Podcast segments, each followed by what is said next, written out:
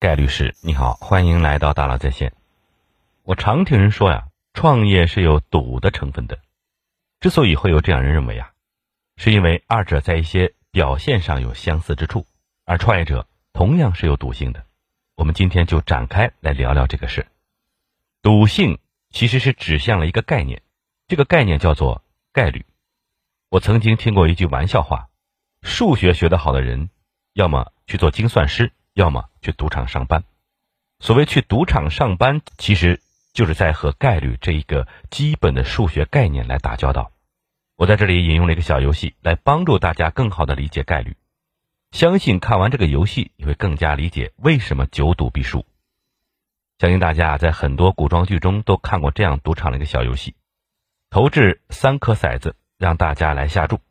你可以选择买大买小，买一赔一，也可以选择。买类似于三个一这样的豹子，买一赔一百五。如果最终投掷的结果是爆了，那么只有买中数字人算赢，其余下注的都算输。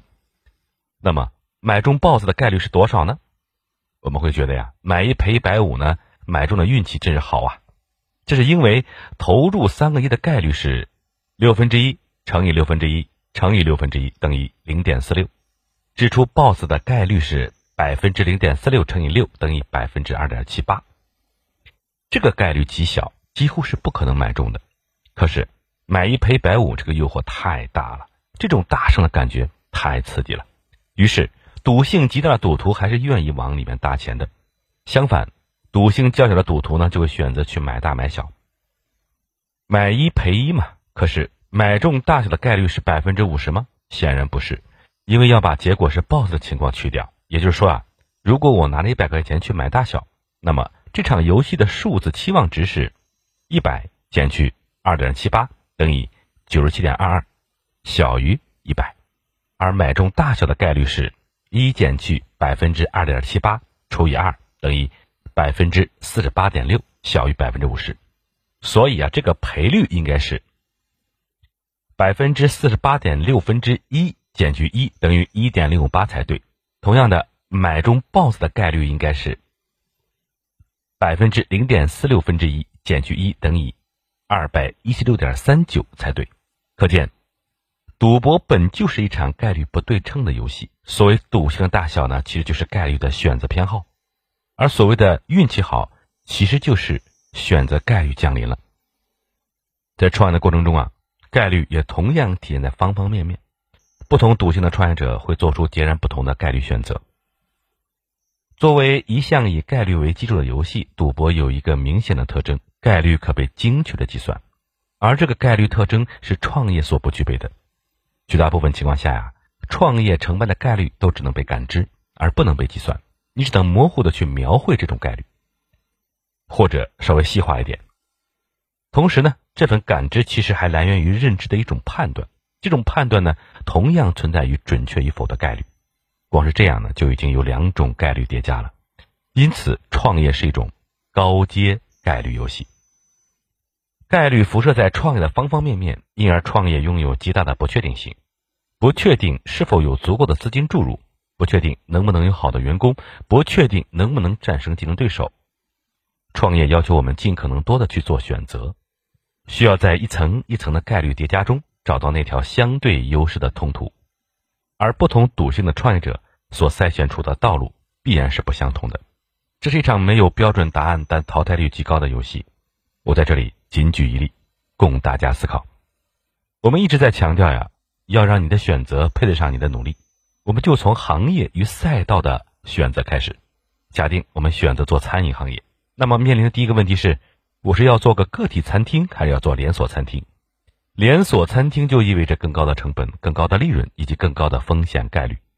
从第一步开始，往后的每一步，不同的赌性的创业者就被很明显的区分开了。如果我要做个个体餐厅，那么我是要选择一个从未有过的菜系，还是一个既有的菜系呢？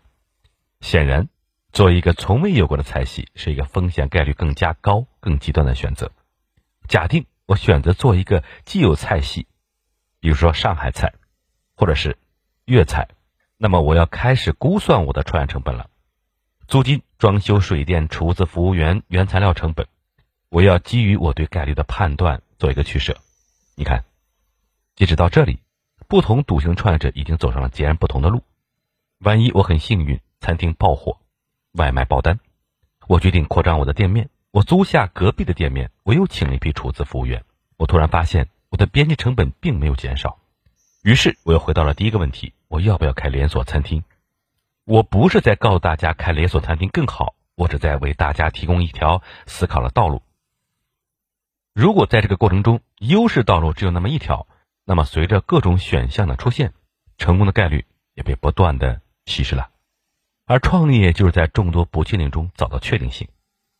那具体怎么做呢？第一，找到大概率事件，创新的技术产品战胜守旧的技术产品是大概率事件，高效的商业模式。战胜低效的商业模式是大概率事件，走到正确的舞台，等待好的概率降临，同时要尽可能的留在舞台上，给好运一点时间。第二，果断下注。二零一零年，雷军看到一个巨大的机会，在安卓体系里建立类似于苹果的亚生态，他决定重注压上小米公司。没有人能向他承诺成功，他必须赌。如果失败了呢？留在舞台上下点小注，有输有赢，但不离场。直到下一次概率降临，这样的机会呢，每个人都有一到两次，要看到，要接住。第三呢是增加胜率，找到最充裕的资本，组建最优秀的团队，探索全新的模式，这些都是增加胜率的方式。最重要的是呀，重复去做，叠加去做，以此增大概率的数值。与这三点同步的是啊，建立概率意识，理解有些成功是值得重复的大概率事件。